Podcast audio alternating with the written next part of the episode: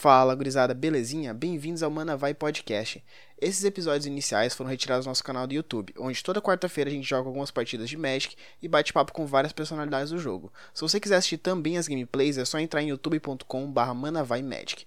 E bom, dado esse aviso inicial, fique com o podcast e aproveitem. Fala, gurizada, tudo bem? Sejam bem-vindos a mais um vídeo. E hoje a gente vai gravar mais um vídeo da nossa série de entrevistas e o convidado da vez é o Elba, do Fazendo Nerdice. Por favor, você apresenta aí pra galera. Olá, eu sou o Elba do Fazendo Nerdice, falo de Magic, jogos e cultura geek no YouTube toda terça e quinta, tem quase 5 anos já, e aparentemente eu sou muito, muito bom em ter problemas com o computador.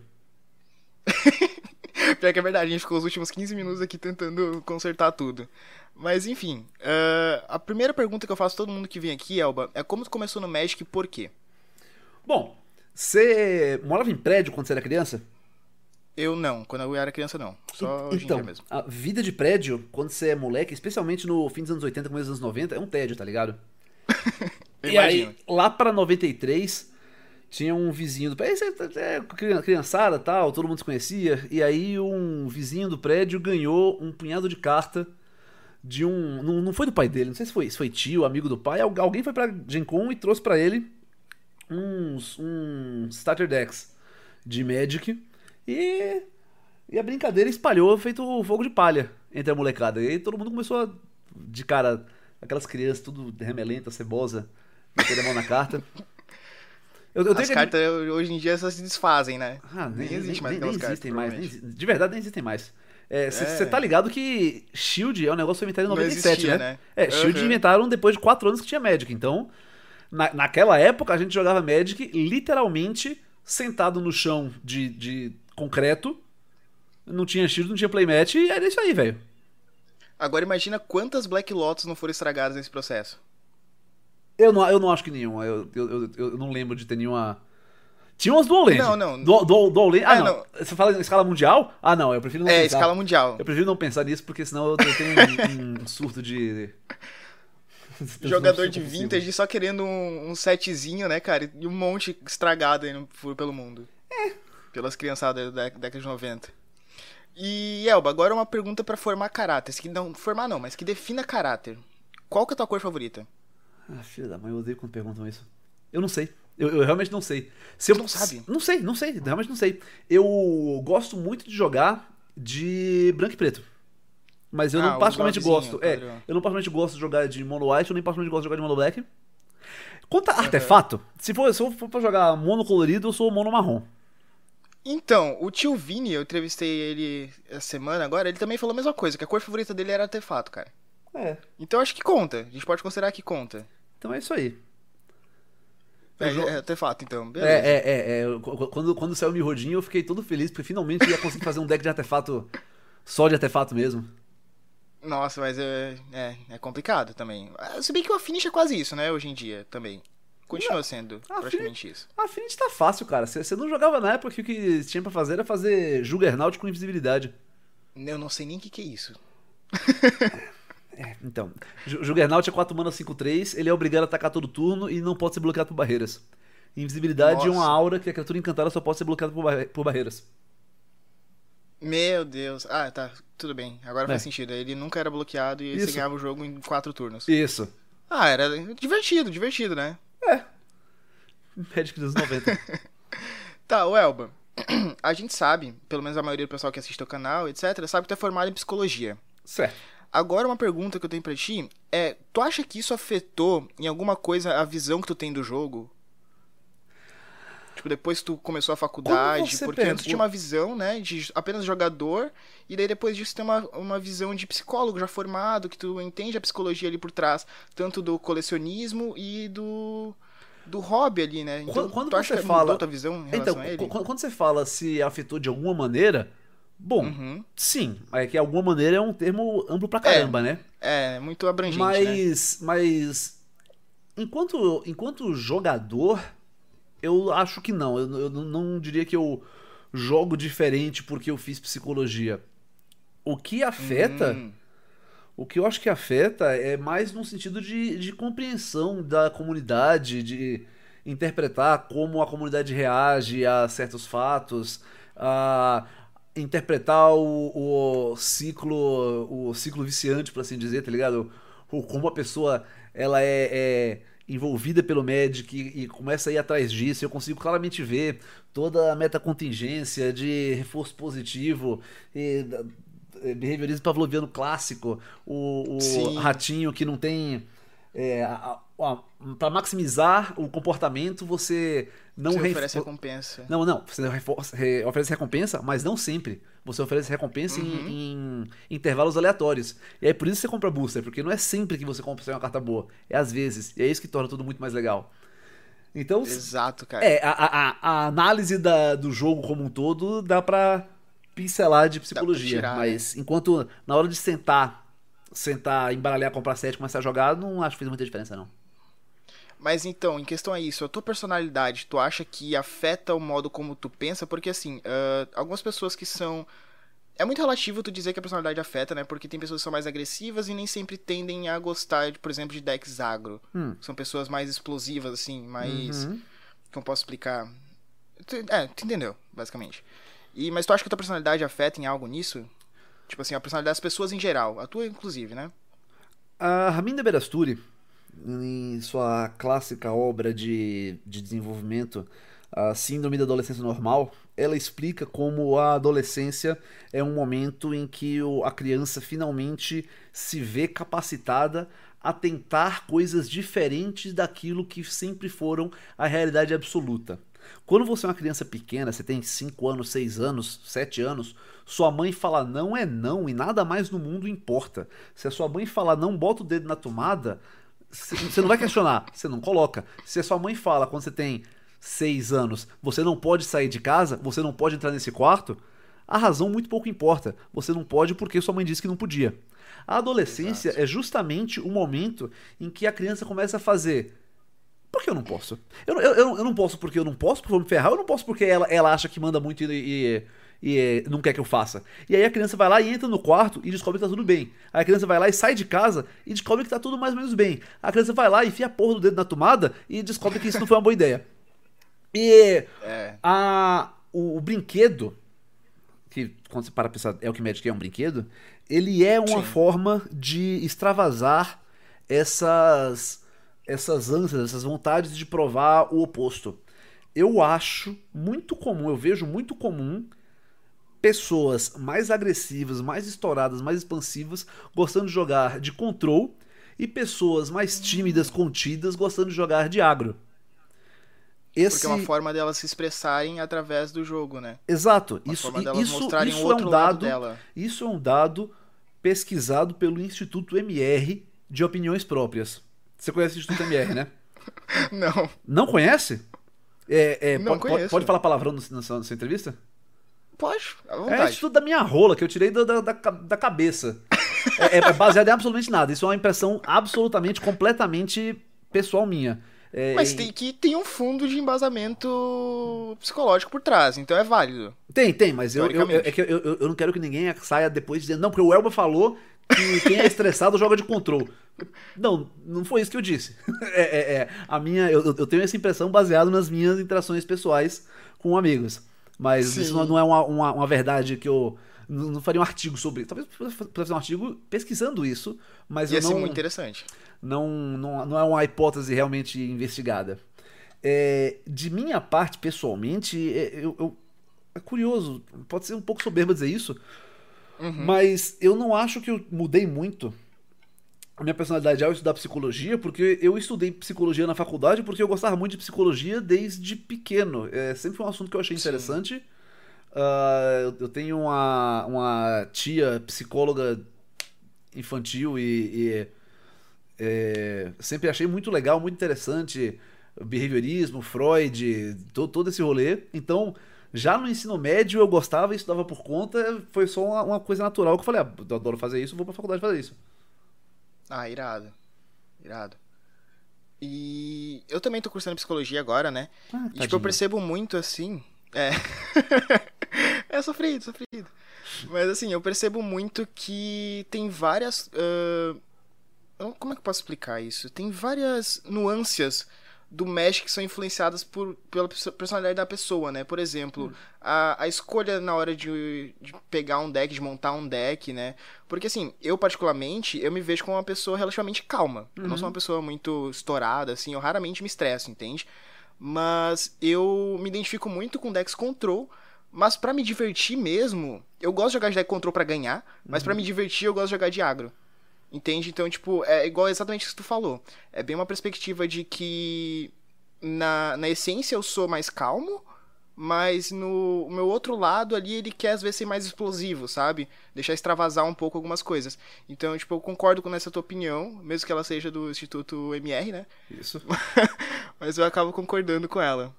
É, não, não se deixe enganar. Eu não acho que os os arquétipos de Magic e as combinações de cores e as personalidades das guildas, eu não acho que nada disso tenha sido deixado ao acaso. A é. Wizards of the Coast ela é uma empresa de jogos, ela meio que inventou a técnica de vender metanfetamina em papelão. E desde os anos 70 que ela é composta da galera que está estudando e trabalhando para fazer o jogo ser o mais, o mais viciante possível. Eu não acho é. que seja um, um completo aleatório a, as maneiras como cada uma das cores se comporta e como isso interage com cada pessoa. Tanto que você consegue. Cara, você consegue conhecer uma pessoa e falar, mano, esse cara é muito monohead. Tá é, tá exatamente isso, isso, cara. Isso, isso faz sentido. Exato, exato. Tipo, tu que. É, as pessoas que jogam um pouquinho mais de tempo, assim, porque, claro, hoje em dia, com a arena, tem pessoas que jogam há dois meses e não conseguem fazer essa ligação, né? Mas é. quem joga um pouquinho mais de tempo já tem essa ligação automática, assim, olha pra pessoa, vê o estilo dela e já fala, cara, tu encaixaria muito bem com esse deck, eu tô, tu, tu tem cara de que joga com esse deck. É. Sabe? Então. Sim. É, é tipo. É uma. Talvez seja um. Uma. Como é que eu. Como é que é o, uh, o termo que eu quero chegar? É Caramba. Uma forma de, igual tu falou, de vício, né? Pra, tipo, fazer um, um conexão. Gancho, um gancho, exatamente. É, pessoal. É, é propositalmente uma forma de, de tornar o jogo atrativo. É, porque tu, tu pega uma pessoa assim que nunca jogou Magic, mas ela vai lá, tu apresenta vários decks diferentes para ela e ela gosta de um, ela cria um vínculo com aquele deck ali, porque ela sente que ela consegue se expressar através dele.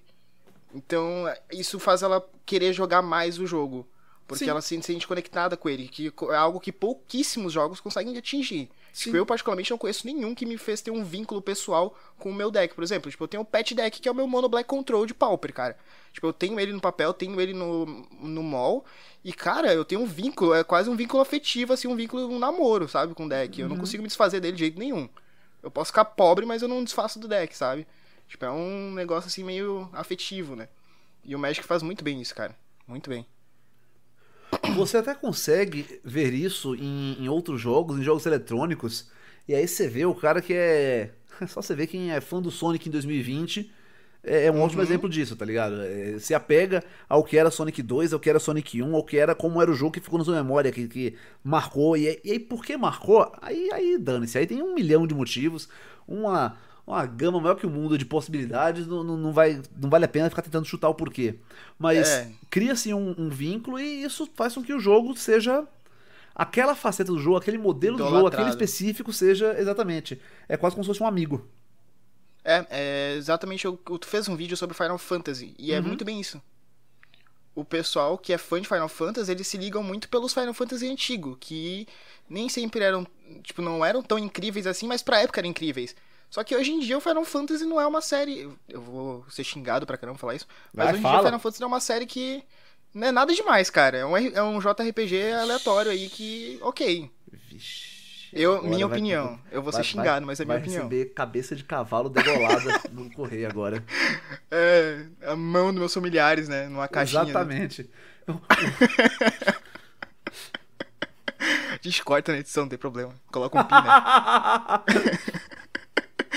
Ô, Elba, agora vamos passar a parte de criação de conteúdo. Hum.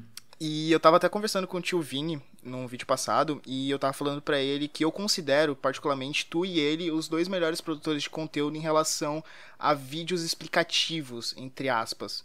Que não é bem vídeo explicativo, né? É dando tua opinião sobre determinado assunto com uma pesquisa por trás. Hum. E eu quero saber como é que é a tua, o teu processo de criação. Como é que tu faz as tuas pesquisas? Como é que tu. Não sei se tu pode falar isso, né? Se não eu tá, posso. não é nenhum segredo. Não, de forma Mas eu queria saber como é que esse processo, que eu acho ele bem interessante, que eu acho que teus vídeos eles são muito bem es- pesquisados, sabe? Tu tem muito embasamento por trás do que tu tá falando. Logo de cara, eu, eu agradeço. Muito obrigado por, por- por- pela, pela estima que, que tem. É, como eu disse, eu, eu sempre fui um sujeito de gostar de estudar, sabe? E eu não, não, não, não me satisfaço com a resposta rápida e curta. Apesar de frequentemente ela ser tudo que eu tenho tempo pra fazer. E aí, às É. vezes me, me bate uma curiosidade ou, ou uma curiosidade, ou eu vejo um pedaço da informação pela internet afora, ou frequentemente no grupo de apoiadores do canal surge alguma ideia e eu falo, pô, eu podia falar isso. Por exemplo, eu tava discutindo um, num grupo de amigos meus, é, o camarada parou, chegou e perguntou, cara, eu nunca joguei nenhum Metroid na vida e eu não sei por que que chamam jogo de exploração de Metroidvania. Nossa. E aí eu comecei a explicar, não, porque veja bem como era Metroid, patatatatata. E aí eu, e aí eu, eu me peguei, explicando pra ele por que que é chamado Metroidvania, eu falei, porra, é verdade, né? Porque o jogo que inventou, que, o jogo que inventou esse estilo de jogo foi o Metroid, tudo bem, essa é a parte fácil. Aí a gente pensa, putz, teve Metroid 1, 2 e 3, e só existia Metroid que fazia isso. Aí, lá no Play, o Metroid é de Nintendinho, 86, eu não conferi a data do lançamento do jogo, tô chutando 86, tá? E só Castlevania Symphony of the Night, no fim dos anos 90, foi o segundo, a primeira franquia que não era Metroid a criar, a, a- a seguir esse modelo de jogo. Que curioso! Nossa, será que Castlevania foi de fato a segunda franquia a fazer isso? Será que ninguém mais tentou fazer isso? Puxa, que curioso! E olha, Castlevania ele manteve isso, mas e aí, na minha cabeça, começa a, a correr. Pô, mas é, qual foi, quais foram as franquias de jogos que fizeram isso? Como foi isso? Será que tinha. Será que teve algum designer que trabalhou no Castlevania Symphony of the Night e também no Metroid? Porque, pô, Nintendo é grande pra caramba, pode ter gente pra caramba. E aí, todas essas, essas ideias eu vou, eu vou pegar um, um, um dia ou dois dias, talvez. Sentar no computador e procurar. Procurar artigo, procurar wiki, procurar entrevista, procurar discussões a respeito disso. Justamente porque é uma coisa que eu quero aprender pra mim. Eu, eu, eu, eu- é um assunto que me pegou a atenção, me pegou a atenção, eu achei interessante. E agora eu falei, beleza, como que foi que os jogos de plataforma se tornaram Metroidvania? Porque hoje em dia, em 2020, ainda tem jogos de plataforma, é verdade. Mas Metroidvania é muito, muito mais popular. E ele termina sendo uma mistura. Ele é um meio termo, ele não é um jogo de plataforma, ele não é um jogo de RPG. E isso foi criado como sendo não um estilo de jogo, como um único jogo. É diferente. Mario foi o primeiro plataforma, tinha um monte de plataforma. É, Dragon Sim, Quest, sim. o primeiro RPG, tinha um monte de RPG japonês. Uh, Gradius, primeiro jogo. Não sei se Gradius foi, mas, por exemplo, se disse que Gradius foi o primeiro jogo de navinha. E aí tinha um monte de jogo de navinha. Metroid não. Metroid foi só Metroid e só tinha Metroid. Ou pelo menos isso é a impressão que eu tenho. Eu posso, depois da pesquisa, descobrir que eu tô errado. Metroid era só É. Metroid por duas gerações, três gerações. Que foi o Metroid de Nintendinho, o Metroid de Game Boy e Super Metroid. Aí só depois. Depois pula uma geração, porque não teve Metroid no 64. E aí no PlayStation sai o Symphony of the Night, que é um jogo que não é Metroid, só que tá copiando a fórmula do Metroid. E fez muito bem. Pois é, é um, é um jogaço. Mas é. é...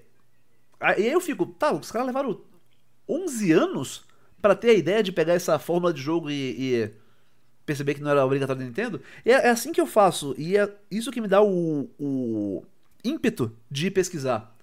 Eu vejo um negócio, eu acho interessante e eu vou atrás. Ou, vou- outro exemplo, é, eu recentemente assisti o Poço, do Netflix. Nossa, filmaço. Filmaço. E, e eu fiquei fissurado. Eu, eu vi um milhão de referências e um milhão de ideias.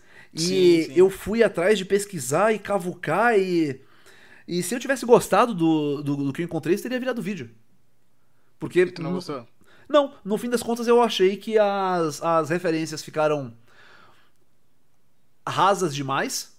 E aí eu não gostei. É diferente quando você pega, por exemplo, de um Laranja Mecânica. Que as referências são. Tem, tem níveis e níveis e níveis. Aí você consegue. Ou Evangelion. Que você consegue literalmente puxar outros assuntos, outros temas, de onde puxou.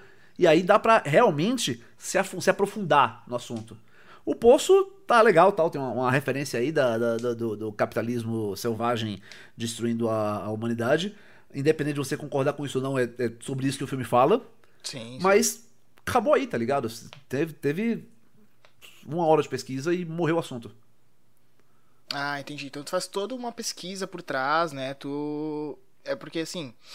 Mas tu faz um roteiro ou tu só faz as pesquisas e vai falando tudo que vem ali na hora? Porque a impressão que eu tenho é, é isso. Eu posso estar errado, claro. Mas o que eu acho mais impressionante ainda é o fato de parecer que tu não tá usando o roteiro, que tu tá só falando o que tá vindo ali pra ti na hora. Eu só faço... com o conhecimento que, tem, que tu adquiriu, né? Eu faço um roteiro, mas Qualquer roteirista que, me, que vê o meu roteiro vai querer me dar um tapa na minha cara. Eu anoto pontos. Na minha pesquisa, eu anoto pontos que eu acho importantes e que eu não posso deixar de falar. Tópicos. Exatamente. Eu faço a mesma coisa. Eu e... também eu não tenho paciência para ficar escrevendo o que eu preciso falar. O pior é que escrever o que precisa falar facilita muito a vida de quem vai editar o vídeo e, hum. e facilita muito a vida de você cortar erros. Não, mas Elba, você faz o vídeo inteiro de uma sentada só, você não comete erro nenhum. O caramba. Geralmente o vídeo que vai ao ar é, é a quarta ou quinta vez que eu gravei. Porque como eu tô falando a partir de tópico, se eu pular uma coisa, se eu falar um negócio completamente errado, se eu não pegar na hora de me corrigir, ferrou. Vai ficar muito esquisito botar um corte no meio do vídeo. Então eu paro, é... apago e recomeço do começo. Nossa. É. É, só que aí. Então, tipo, tem que tirar um dia específico da semana ali para gravar, né? Porque se tu pegar algumas horinhas ali já era. Não, sim, eu, eu, eu gravo aos sábados. Ah, é tá. exatamente tá. isso. Entendi. Tem que tirar. E aí, e aí eu tiro é, o sábado inteiro. De semana ali pra gravar. É, eu, eu, eu, tiro o sábado inteiro pra gravar e geralmente gravo dois vídeos da, da semana que vai, vai acontecer. No carnaval eu fiz uma reservinha de vídeos, mas geralmente é isso aí, eu faço dois vídeos numa semana. E... Ah, irado, irado. Só que aí o problema de ter um roteiro completinho, com todas as, as falas, é que você meio que tem que decorar isso, né? E para fazer Não um. Não fica orgânico. Até dá para deixar orgânico. Até dá para deixar orgânico. Dá? Dá, dá, dá, dá, dá. Mas uma coisa é você fazer um roteiro de 10 minutos e deixar orgânico. Eu não lembro é, de uma vez que eu fiz um vídeo de 10 minutos. É de um vídeo de uma hora. É, exato, e aí não, não vai acontecer. E aí por isso que eu vou pela ideia do, dos tópicos. Eu boto um papelzinho, anoto uma coisa na, na, do lado da tela, qualquer coisa, e aí de soslar eu passo para ter certeza que eu tô falando das coisas que eu tenho que falar na ordem que eu tenho que falar. Hum. É, mas eu acho que isso também é de pessoa para pessoa, né? De produtor para produtor. Porque, tipo, Sim. igual tu falou que dá para deixar orgânico um roteiro. Eu, no meu caso, assim, eu já tentei, já experimentei fazer. Claro que eu tô fazendo isso há pouquíssimo tempo. Mas eu já tentei fazer um roteiro completo, assim, sabe? Tipo, especificando tudo que eu tenho que falar. E para mim saiu parecer que eu tava lendo, sabe? Não uhum. parecia que eu tava de fato falando ali sobre algo. Daí quando eu faço em tópicos eu consigo uh, só chegar no, no ponto que eu quero, mas usando os argumentos que eu iria usar numa conversa banal, assim, do dia a dia. Que Sabe eu acho que qual... fica mais orgânico. Sabe por que parece que você tá lendo? Uh. Porque você só gravou uma vez. Hum, tenta gravar, ser, tenta gravar sete ou oito vezes o mesmo texto. Na última você vai parecer que você sabe o que você tá falando. e, é, e é, exatamente, é exatamente por isso. é o problema. Porque é, mas... parece que tu não sabe o que tu tá falando, tu tá inseguro falando, né? Ué, mas é, é exatamente por isso que atores ensaiam. É literalmente por isso. O, a, a capacidade do ator, ele, ele é, é de, de interpretar o papel e de decorar aquela, aquela fala toda, mas por que, que os atores de Hollywood, de novela do caramba, eles não fazem tudo? Olha, se eles sabem quem é o personagem, eles têm uma ideia de, ah, eu acho que o meu personagem ia se comportar assim, ia falar assado. Eles podiam fazer tudo no, no improviso. Podiam. Não fazem. Sim. E aí, por quê? Porque Exatamente daí... isso. Take 1, take 2, erro, né? take 15, take 20. E aí lá no take 20, tá todo mundo fluente, sabendo o que tá acontecendo, falando como se fosse de verdade. Não parece que, que aquilo é, é fala decorada. Sim. Daí são, essas são as regras daqueles atores absurdos que conseguem fazer de primeiro take, assim, um, um negócio super realístico, né? Sim, exato. E aí pega um diretor ah, particularmente perfeccionista e dane-se que a primeira vez ficou bom. A, a, a, lógica é que a décima vez vai ser melhor que a primeira, então dane-se se a primeira ficou boa, a gente Sim. vai fazer mais nove. Só pra ter garantia, né? É, ué. Então, uh, agora, quais são os teus planos de produção de conteúdo pra 2020, Thiago? Tem algum plano assim maior ou tu vai manter na produção de vídeos mais informativos? Ou tem alguma. Assim, essa. essa... Essa situação de, de quarentena deu uma, um balde de água na, nos meus planos para seu conteúdo que eu tenho que rever. Eu queria, hum. eu queria muito focar em mais conteúdo de board game em 2020. Ah, é irado. É, então, tava, tava até comentando, eu comprei vários board games, combinei com a galera de vir jogar e quarentena. Dane-se, ninguém vai jogar porcaria nenhuma. É. E não e dá aí... pra fazer board game via webcam, né? Não é pois é igual é. mesão. Pois é. é. Outra coisa que eu queria fazer, eu queria fazer mais vídeo. Tipo, não sei se você viu um, um deck tech que eu fiz da Tantes há um bom tempo atrás, que eu fiz.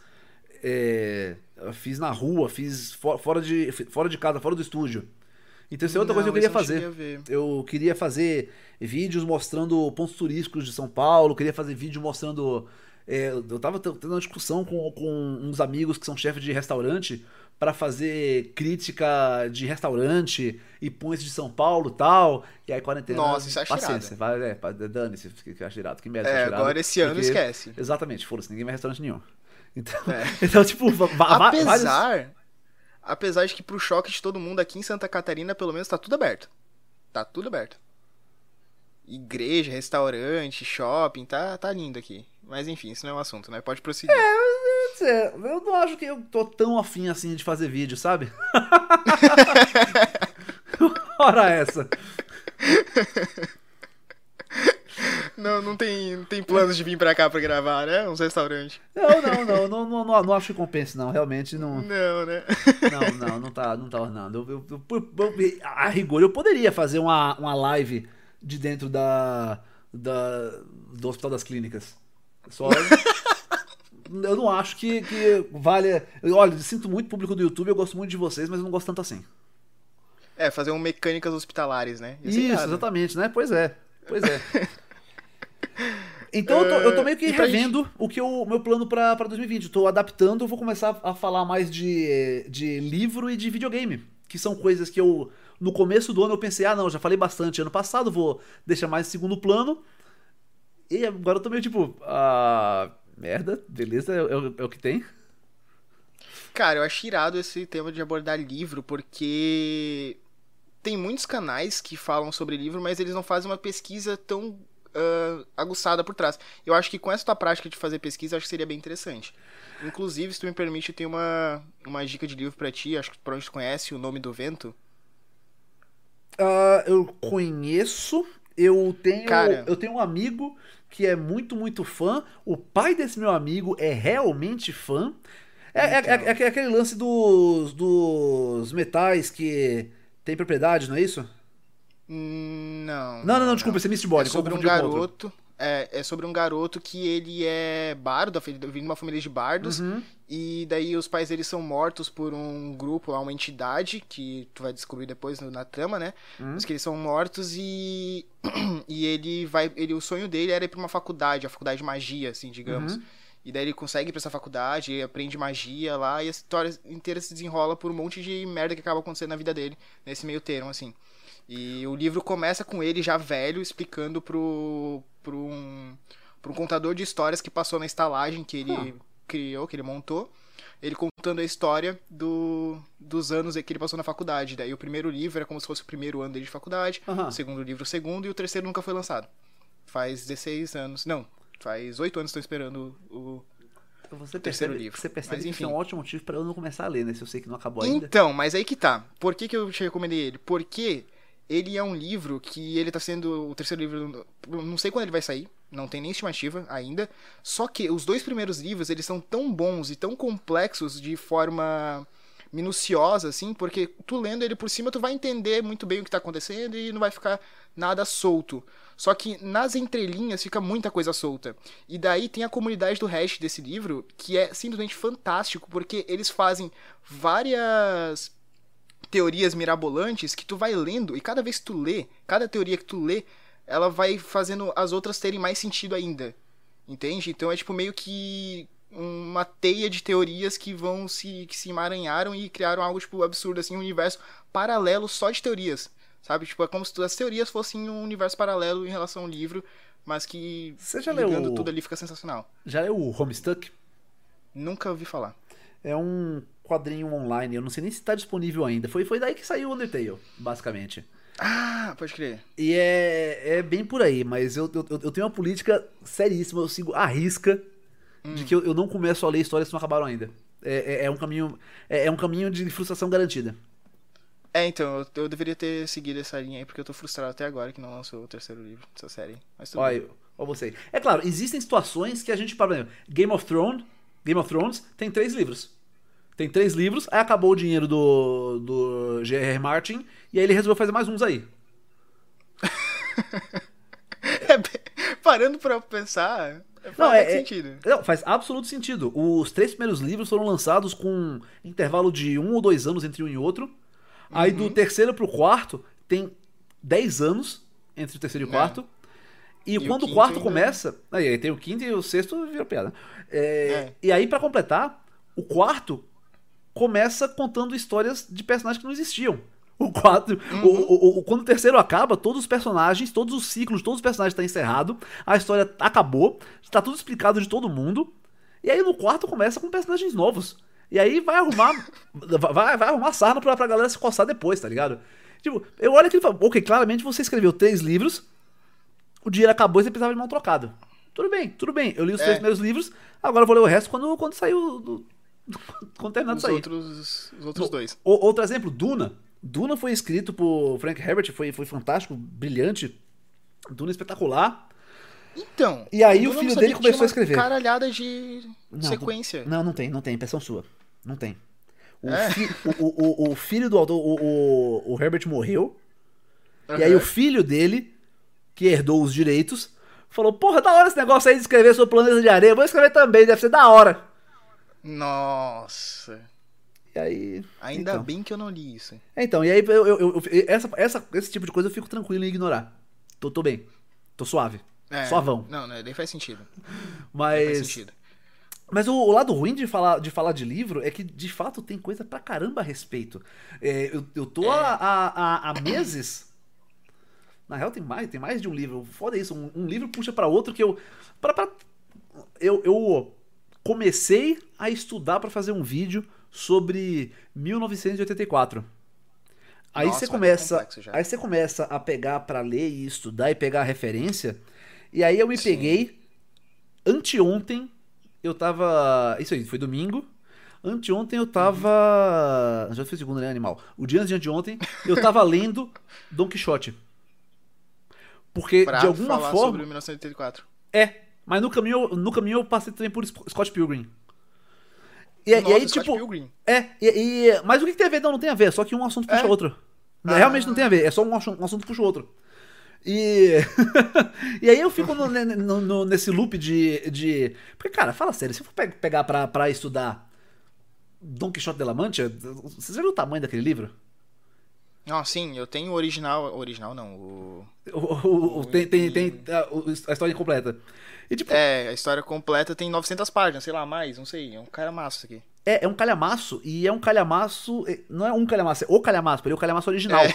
O Don Quixote de la Mancha foi o, o, a primeira novela, o primeiro romance. E. Hum. Então, a gente tem aí seis séculos. Nossa, mais.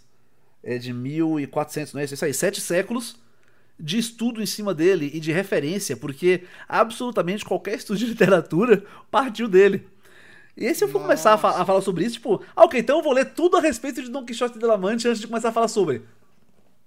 Eu, uhum. eu, eu morro. Daí eu tenho... perdeu do, um só... mês ali, só não, eu, não, não, eu não perdi um mês. Eu, eu perco muito, muito mais tempo. Se eu, for, se eu abrir agora no. Se eu pegar qualquer, qualquer banco de dados acadêmico e puxar artigo acadêmico sobre Don Quixote de la Mancha, quantos eu vou encontrar? Nossa, metade do, o, o, de todos os estudos de literatura. É, pois é, o, os primeiros são, são mais velhos que o Brasil. Caramba. Caramba. E, e aí, tipo, tá. Ah, não adianta. É, é, é, é, um buraco sem fundo, não dá pra correr. É, e daí como é que tu faz nessa situação? Pra gravar um vídeo, digamos assim. Ora, Se fosse gravar um cê, vídeo no Short, como é que tu faria nessa situação? É simples. Eu, eu estudaria bastante.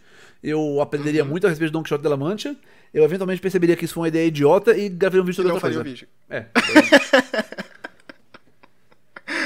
faz sentido. Isso, faz isso sentido. já aconteceu melhor, mais uma é vez, melhor, inclusive. É melhor evitar de falar do que não saber o que tá falando, né? Essa é a minha opinião. É, sem, sem querer citar ninguém, uma coisa que me irrita muito é quando uhum. eu vejo algum youtuber falando sobre. Não só youtuber, porque jornalista também faz isso a torta direito. Nossa. E, é, e fala e tá falando, e você vê que claramente esse filho da puta nem se deu o trabalho de ler o livro. É. Leu, leu a, a orelha, leu o resuminho ali na contracapa e tá falando o que ele acha. É, a sinopse e tá falando o que ele acha. E aí você fica, mano, mano, pelo amor de Deus, respeite seu público, tá ligado? Sim, é, é o mínimo, né, cara? Tem que pois é. respeitar é. o pessoal que tá te assistindo. Porque ele tá assistindo, às vezes, porque ele quer saber sobre o livro. É. Saber a opinião de alguém que leu. E às vezes ele gosta da tua opinião. Então, é, é complicado isso daí, cara. E agora pra gente encerrar, Elba, uh, quais dicas tu daria pra quem tá começando no YouTube agora? Inclusive pra mim. Hum. A coisa.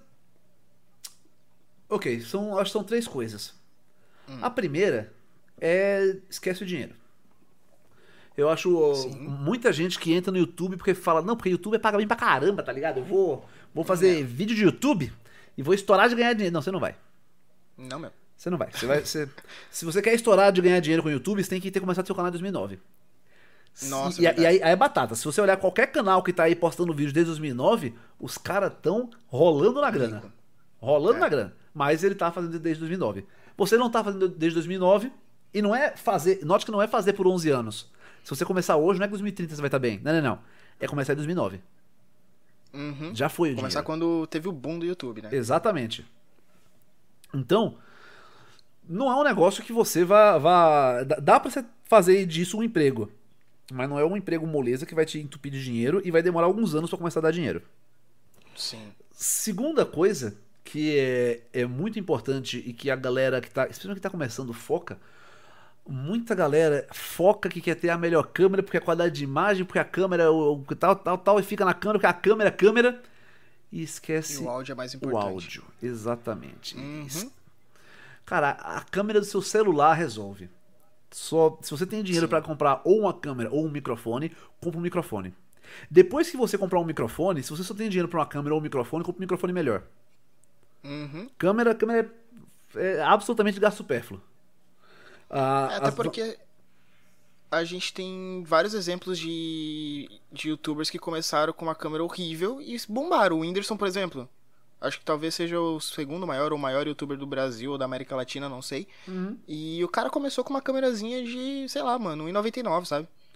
Horrível. Cara, quantos, bombou, quantos, cara. quantos youtubers grandes em escala mundial começaram sem câmera? Só com é? som. Então, o assim. PewDiePie, por exemplo. Quem? PewDiePie. Ah, que susto. Eu achei que você do meu pai.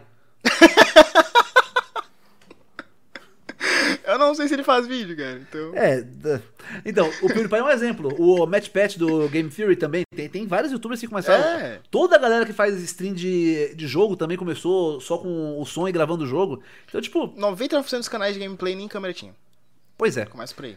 E finalmente, mais importante, que também sendo corolário a tudo isso, faça porque você gosta, não por causa dos números. O caminho uhum. garantido para você se frustrar com o YouTube e você cansar e se estressar e se irritar e abandonar tudo isso é o cara que fica. Não, porque nesse vídeo eu tive. Eu ganhei 50 inscritos, e aí no vídeo seguinte eu perdi dois, e aí o vídeo depois o vídeo teve 100 visualizações, e agora tem 90 visualizações, e o outro teve 80 visualizações, meu Deus, as pessoas não estão mais gostando de mim, o que tá acontecendo? Cara, larga a mão, desencana. É. Estressar, faça porque você gosta. É, até porque no começo, cara, tu, sei lá, tu nunca, tu nunca vai ter mais de 100 visualizações num vídeo assim, do nada, sabe? Sem tu divulgar direito, sem tu, sei lá, dar alguma sorte. Porque o algoritmo do YouTube é a coisa mais maluca que tem, cara. Não tem como tu saber se, tu, se as pessoas vão ver o teu vídeo ou não. Entendeu? E, e, tipo assim, se tu não é uma pessoa já conhecida, é muito difícil ter mais de 100, 200 views, sabe? No começo do teu canal, nos primeiros três meses, mais. Então não adianta Sim, se é. preocupar com isso porque Mas não vai adiantar de nada. Assim, depois que você cresce e você tem 100 mil inscritos e você tem um milhão de uhum. inscritos, uhum. e aí vai ter uma época que seus vídeos vão simplesmente afundar. Sumir, né?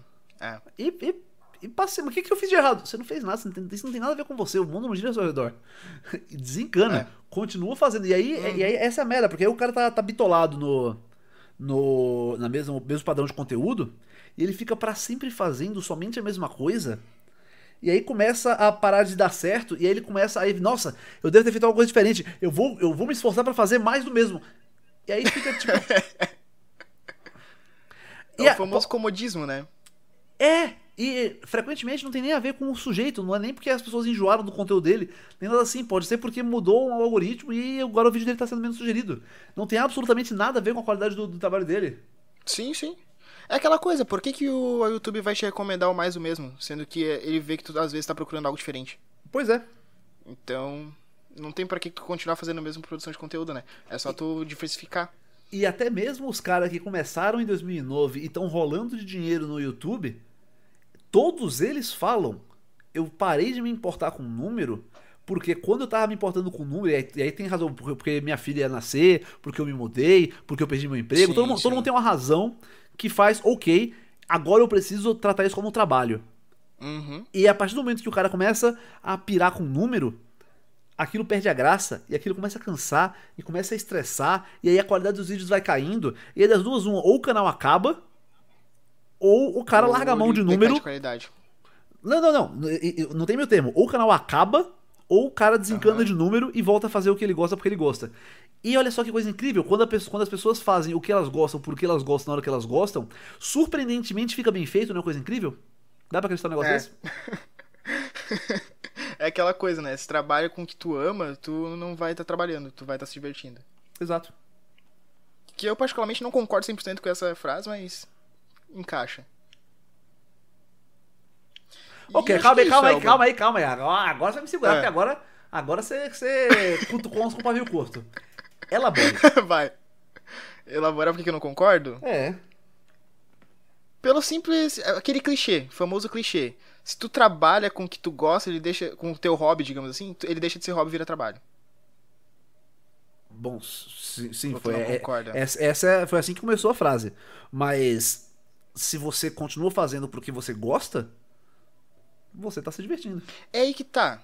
É que tá. Por exemplo, vamos dar esse exemplo aqui. Eu gosto de jogar Magic. Uhum. Mas a partir do momento que eu tenho. que eu tenho que me preocupar com o Magic como uma fonte de entretenimento para outras pessoas, eu também eu vou estar tá jogando, mas eu vou estar tá me estressando ao mesmo tempo porque eu vou estar tá preocupado em fazer as coisas corretamente e não de jogar por jogar, sabe?